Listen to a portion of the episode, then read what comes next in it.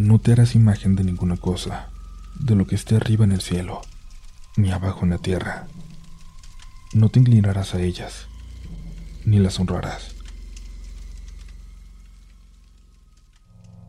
Comunidad Relatos de la Noche, bienvenidos a un episodio más de este proyecto. Esta noche con una historia muy, muy peculiar, que esperemos que les guste, que nos hace llegar de nueva cuenta Richard Correa desde Chile. Él es una persona que se dedica a recopilar historias que suceden por allá y las redacta de una forma bastante interesante. Eh, no tenemos los nombres reales de los protagonistas de esta historia, pero le agradecemos a Richard como siempre el esfuerzo y el talento para contarla. Nos encanta, nos encanta de verdad mostrarles de vez en cuando historias que se salen de lo común y esta sin duda les va a dejar pensando esta noche. Vámonos con esta historia. Estás escuchando Relatos de la Noche.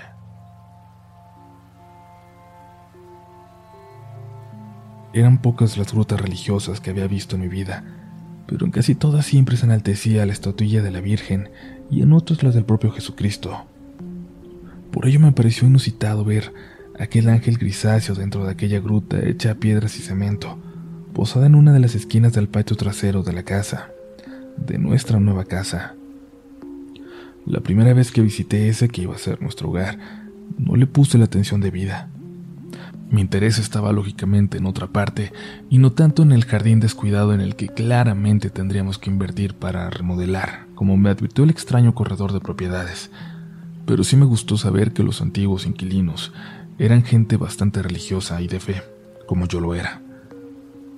Fue a la semana y luego de acomodarnos que comenzamos a intervenir en el exterior de la casa y por supuesto en aquel jardín. Fue entonces cuando comenzó mi relación con la gruta y con aquel extraño ángel en su interior. Lo primero que hice como buena creyente fue encenderle una veladora. Me pareció algo apropiado como también presentarme ante él, desconociendo totalmente quién era en el ámbito religioso, pues jamás había visto su imagen o alguna similar en tantas iglesias que visité. Quien fuera, me di igual el tiempo de una oración con clara idea y convicción de que nos protegiera, como tal vez lo hizo con los sueños originales. Días después, cuando terminamos los arreglos del patio y el jardín, nuestro extraño ángel resaltaba en aquella esquina.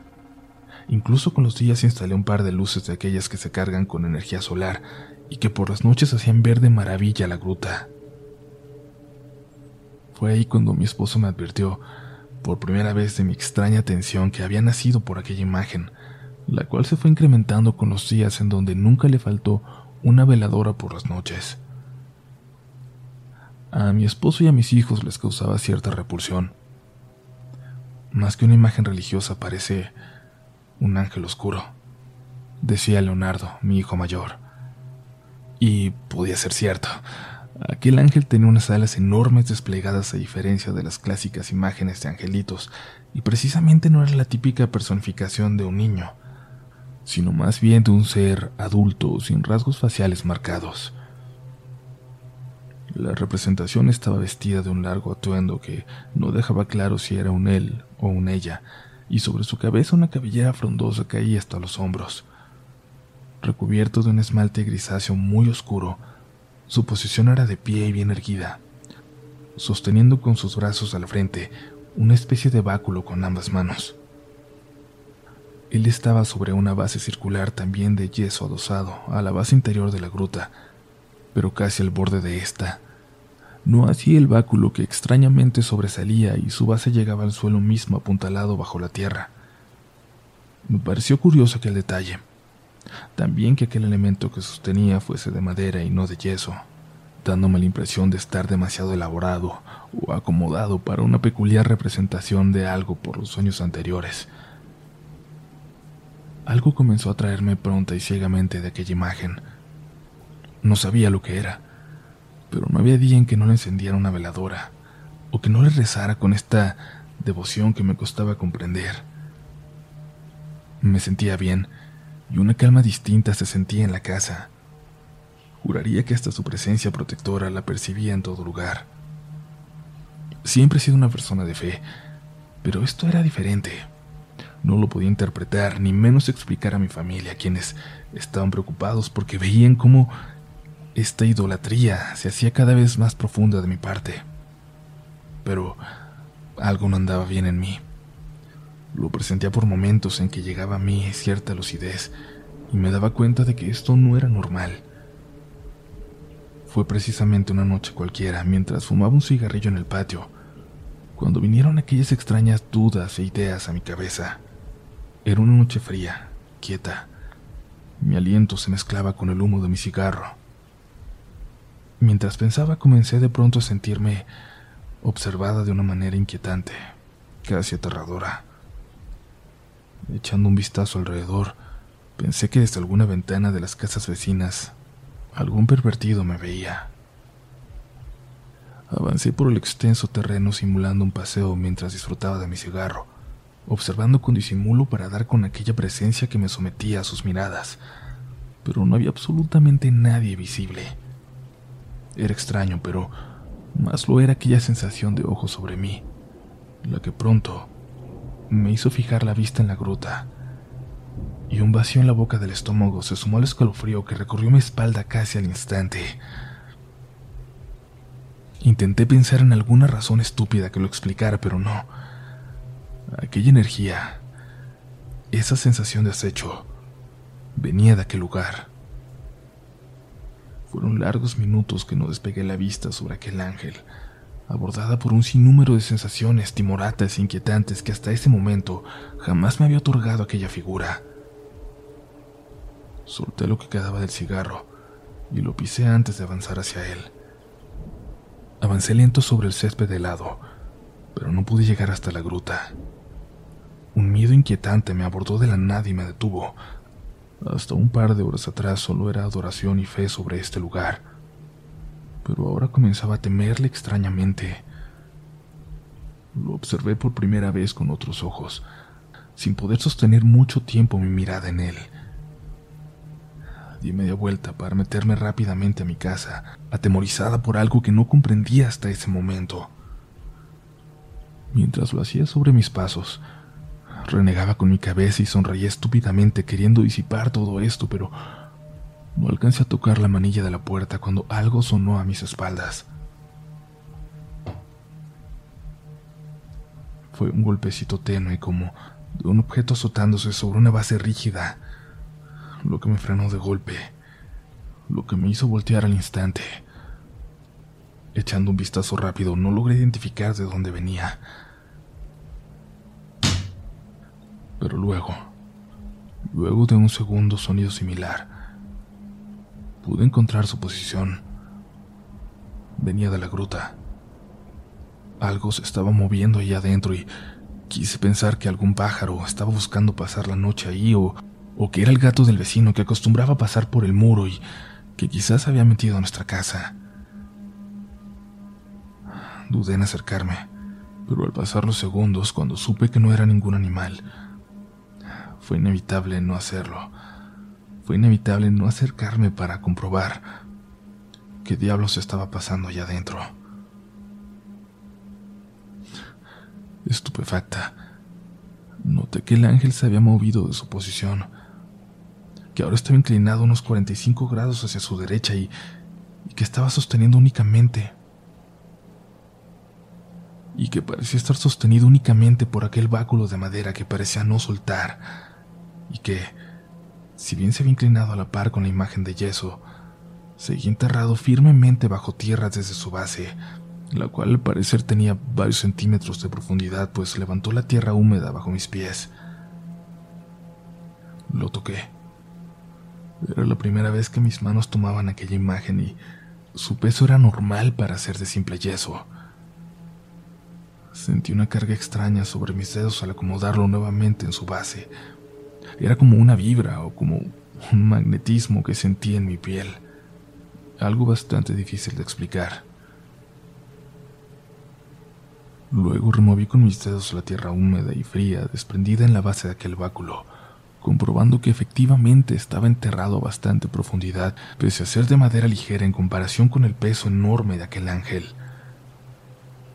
Sacudí la tierra de mis dedos y por alguna razón Me persiné, como disculpándome por haber profanado su lugar, por haber puesto mis manos sobre él. Me fui a la cama inquieta, con una sensación extraña y mi cabeza rebosante de más ideas escalofriantes que aparecieron respecto a la gruta y el ángel. Entrada la noche, todo empeoró. Un sinfín de raras y breves pesadillas me despertaban en rondas de casi media hora. Despertaba agitada y completamente sudada, y lo más extraño era que no podía recordarlas. Era solo una horrible sensación en mi pecho de angustia y pavor que me decían que algo escalofriante estaba pasando, que estaba soñando con algo horrible.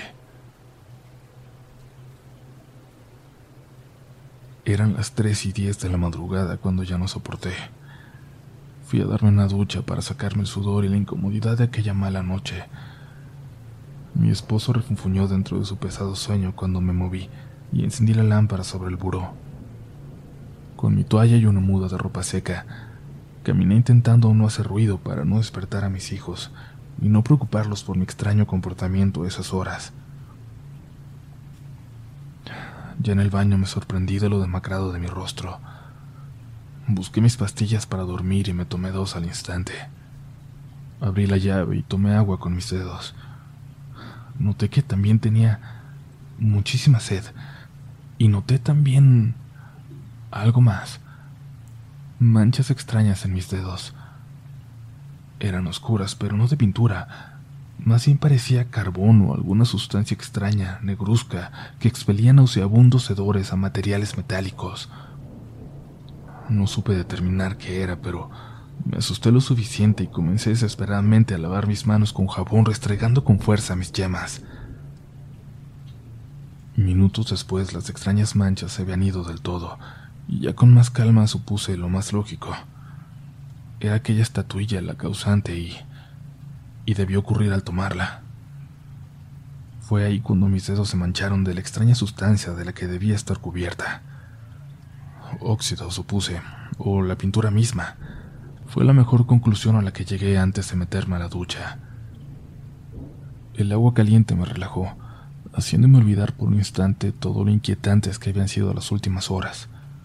Esto y las pastillas me harían caer al fin en un reponedor y profundo sueño, o al menos eso creí, pues la noche me tenía preparada la más horrible de las pesadillas, solo que esta vez no llegaría a mí estando dormida.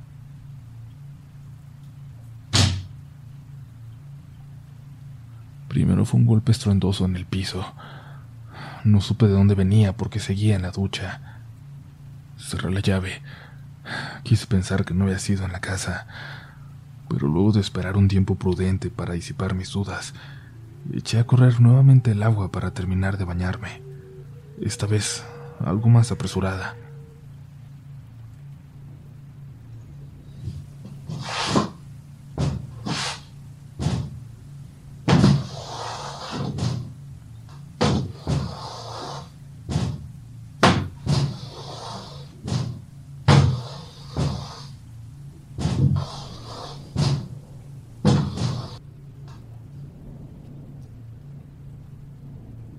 Cuando terminé, me di cuenta de que un nuevo sonido interrumpía el silencio de la noche. No eran golpes pesados esta vez, sino más bien el arrastre de un objeto pesado sobre el piso, el cual parecía ser acompañado de pisadas que hacían crujir la madera. Era una persona, sonaba como tal, arrastrando algo pesado sobre el pasillo justo en las afueras del baño así que tímidamente pronuncié el nombre de mi esposo esperando que fuera él. Nadie respondió. Pensé que alguien intentaba robarnos, que tal vez ya estaba sacando nuestras cosas. Fue lo primero que se me vino a la mente mientras alcanzaba la toalla intentando hacer el menor ruido posible. Mi idea era salir cuanto antes del baño y de seguro gritando escandalosamente para despertar a todos ahuyentaría al ladrón ¿Cómo rayos se metió? Me preguntaba mientras me secaba y temblaba en una mezcla de frío y terror. De seguro dejé la puerta trasera sin seguro. Fue mi segundo pensamiento mientras me acercaba a la puerta pegando mi oído en ella para escuchar mejor. Algo me impedía salir de aquel baño. No era solo un instinto de supervivencia, también un cúmulo de sensaciones que no sabría explicar. El ambiente estaba enrarecido a tal grado que me parecía que hasta el aire estaba completamente denso cuando lo respiraba. Pronto, la manilla de la puerta comenzó a girar lentamente y con ello llegó el horror. El malhechor estaba al otro lado de la puerta y tapé de inmediato mi boca para callar mis reacciones de espanto, apagando instintivamente la luz. Pero era demasiado tarde. Él debía saber que estaba ya adentro. Caí sentada al suelo llorando de terror, tapando mi boca con ambas manos para contener cualquier ruido, para contener mi acelerada respiración. Estaba haciéndome bolita en la oscuridad, sintiendo como la maldita manilla seguía moviéndose de lado a lado. De pronto cesó. El momento era silencioso y siniestro, como preparándose para la voz que se escuchó del otro lado de la puerta. ¿Crees en Dios? Dijo aquella voz y sentí como palidecí en un instante. Comencé a rezar. No deberías rezarle a tu Dios. Si andas por la vida adorando e inclinándote frente a imágenes que desconoces. Prosiguió. Era la voz de un hombre sin lugar a duda, susurrante, pero a la vez, pero a la vez cultural y espantosa. Hubo ruidos extraños y en instantes su voz provino desde la parte baja de la puerta. Se agachó para hablarme. Puedo verte ahora, como te veo durante el día. Sé que estás ahí, rezándole a tu Dios, rogándole que te saque de este inmundo cuarto.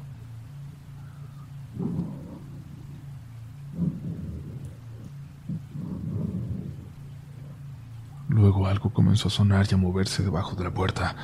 Parecían dedos largos en un principio metiéndose por aquel pequeño espacio. La penumbra no me dejaba ver con claridad, pero luego me pareció que intentaba meter su boca o su asquerosa, su repugnante y enorme lengua. Era eso lo que se metía por debajo de la puerta, y comenzó a emitir aquel ruido característico de una boca sacudiendo la lengua. No podía moverme, tampoco gritar.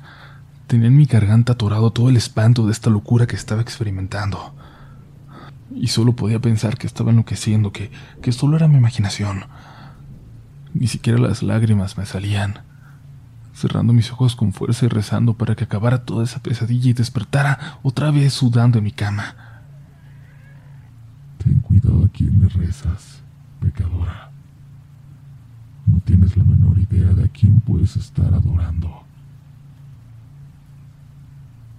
Fue lo último que salió de aquel hombre, de aquella cosa, o no sé lo que realmente fuera, pero luego de esas palabras se marchó marcando sus fuertes pisadas y arrastrando aquello pesado que cargaba, perdiéndose por el pasillo, dejando en minutos la casa en total silencio otra vez. Debo haber estado alrededor de una hora o quizás más en el suelo, abrazando mis rodillas y rezando, sumergida en el horror, hasta que mi esposo tocó a la puerta. Había notado mi ausencia en la cama por demasiado tiempo. Abrí y lo abracé llorando, descontrolada, sin saber qué decirle ni cómo contarle la experiencia irreal que acababa de tener. Solo pude decirle que un hombre se había metido a la casa. Ernesto fue por un bat y encendió todas las luces, y descubrió con asombro aquellas huellas de pies descalzos llenas de tierra, llenas de lodo que iban y venían por el pasillo desde el patio. Recorrimos cada rincón sin encontrar indicios de algún robo. Incluso entramos al cuarto de los niños, quienes estaban durmiendo plácidamente en medio de todo este caos. Fue el patio lo último que revisamos, y efectivamente era la única puerta abierta, y al parecer sí había sido mi responsabilidad. No faltaba nada de valor, por lo que Ernesto comenzó a dudar de que fuera un ladrón pensando en algún indigente buscando dónde pasar la noche. Salimos al patio. El frío calaba en los huesos, pero tenía tanto miedo que acompañé a mi esposo a sus espaldas en todo momento, revisando detalle a detalle cada rincón, ayudándonos de una linterna. Fue ahí que noté algo extraño en la gruta y le pedí que dirigiera la luz hacia ella nuevamente. Descubrimos con asombro, con horror, que el ángel ya no estaba. Pegué un grito enorme cuando mis ojos contemplaron el lugar vacío. Era imposible que hubiera desaparecido de la nada. También creer que un ladrón hubiera ido para llevarse aquella estatua de yeso por algo más valioso. Quedé perturbada con aquellas ideas, más aún cuando recordé las palabras de, de aquel hombre tras la puerta. Estaba confundida y aterrada con todo esto tan extraño que estaba experimentando, así que le rogué a Ernesto que nos metiéramos en la casa, que cerráramos todo muy bien y que llamáramos a la policía. Apurados, nos metimos cuando extrañamente las luces del interior comenzaron a parpadear. Y de pronto, las bombillas se apagaron de la nada, dejando todo en penumbras. Solo la del patio quedó prendida, colando algo de luz por la ventana de la cocina.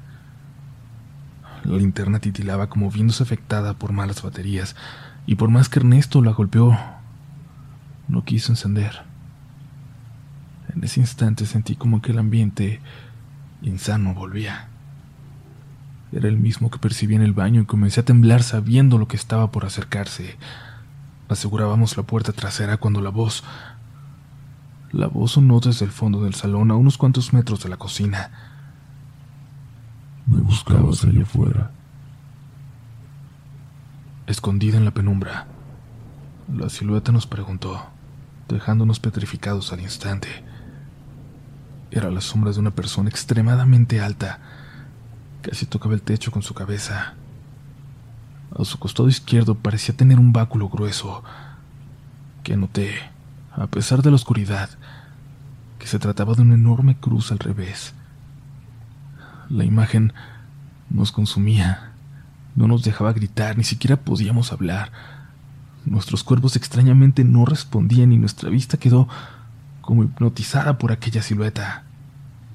Luego, casi Casi podría jurar que algo colgaba de su espalda, como si fueran alas. Dio tres pasos y se detuvo. Sentí cómo giró su cabeza hacia nosotros, pero claramente era hacia mí. Sentía y reconocía aquella mirada pese a no poder ver sus ojos. No me reces. No sabes quién soy ni de dónde vengo. Luego siguió su camino perdiéndose por el pasillo de las habitaciones, hasta que dejamos de oír su pesado andar, esfumándose quién sabe dónde. ¿Quién era? ¿Qué era esa cosa? exclamó Ernesto con voz temblorosa y casi castañando sus dientes. No sabíamos qué hacer por la perturbación que nos había ocasionado aquel espeluznante encuentro y pasaron minutos hasta que reaccionamos y llamamos a la policía. Sacamos a los chicos de sus cuartos, quienes estaban confundidos y preguntaban qué estaba pasando, y les explicamos que alguien se había metido en la casa y que podía estar en cualquier cuarto, en el baño. Cuando la policía llegó revisó todo, pero no encontró nada inusual, salvo aquellas pisadas llenas de lodo que era lo único que comprobaba que alguien se había metido, más allá de nuestro relato. La policía dijo que quien fuera que se hubiera metido ya no estaba ahí, pero dejarían una patrulla frente a la casa hasta el amanecer para que estuviéramos tranquilos. Luego tomaron nuestra declaración y nos miramos entre nosotros confundidos cuando nos pidieron detalles o características de la persona que vimos en la oscuridad. Alguien alto, delgado y cargando un enorme palo fue lo único que pudimos decir. En algún momento intenté hablar de aquel ángel, pero el policía me notó confundida y como no hilando palabras, así que nos dejó descansar. No pegué un ojo hasta que llegó el amanecer. Tampoco lo hizo Ernesto. En mi mente seguía sonando la voz de aquel ser. Cada una de sus palabras resonaba en mi cabeza y me estremecía. El encuentro con... con eso me aterraba. pero era la explicación más lógica dentro de toda esta locura. Ernesto también lo vio. No podía ser algo solo de mi mente, pero ¿por qué? Era mi culpa que aquel ángel se nos hubiera aparecido. Siempre creí en ellos, pero no de esta manera. Nunca imaginé tener este nivel de horror y de perturbación al ver algo parecido. Claro, si es que esta cosa lo era, pero cabe la posibilidad de que fuera una entidad maligna nada más. El pensar en ello me aterra aún más. Por la mañana, luego de aquella noche, y luego que los chicos se fueron a la escuela, quedé con Ernesto frente a frente al acabar nuestro café, en silencio. Nos mirábamos por largo rato queriendo evadir la conversación inevitable. Mis argumentos solo se habían dejado claros durante la noche, en la cual le conté con detalles mi experiencia con, con esta cosa cuando yo estaba en el baño. No tenía otra explicación. Era que el ángel en la gruta el causante de todo esto. Él también vio que no estaba en su lugar. Sus ojos vieron lo mismo que yo. No podía desacreditarme por más irracional que pareciera todo lo que yo estaba diciendo. Debíamos deshacernos de esa cosa cuanto antes. Nos costó, pero salimos al patio, dispuestos a quitarlo y también a destruir la gruta. Nos persinamos al verlo. Estaba inclinado nuevamente hacia un costado y fue pavoroso verlo así. Esta vez me puse guantes para quitarlo, y un nuevo horror llegó cuando al desterrar aquel báculo, una cruz volteada emergía de la tierra. Toda la parte inferior enterrada era una cruz, con un Cristo estropeado sobre él sin su cabeza. Solté de inmediato esa horrenda figura. Sollocé y me puse a rezar, sumida en emociones tristes y desoladoras, pero también de terror. ¿Quién rayos se hubiera atrevido a hacer esto? ¿Qué rayos era? No fui capaz de seguir. Ernesto metió todo dentro de una bolsa negra de basura y fuimos rápidamente a la iglesia. Creo que era lo más lógico para deshacernos de tan escalofriante objeto. El párroco nos atendió y escuchó con asombro nuestra horrible experiencia se quedó con aquella figura para destruirla dentro de la propia iglesia con una ceremonia religiosa para garantizar que no hiciera mal a nadie, ni perturbara más a ninguna familia. Nos prometió que por la tarde pasaría a bendecir nuestra casa y también el lugar de aquella gruta, la cual por cierto fue destruida ese mismo día por Ernesto, enterrando muy lejos de nuestro hogar sus restos. Con los meses sigo perturbada. Creo que jamás superaré algo así. Tampoco sé realmente si tuve un encuentro con un ángel o, o si era algo más. Pero entendí claramente su mensaje. Si fue un ángel realmente dista mucho de lo que creemos respecto a ellos. Más que un milagro divino o una experiencia celestial, es algo completamente aterrador y escalofriante. O tal vez, tal vez no todos los ángeles vienen del cielo.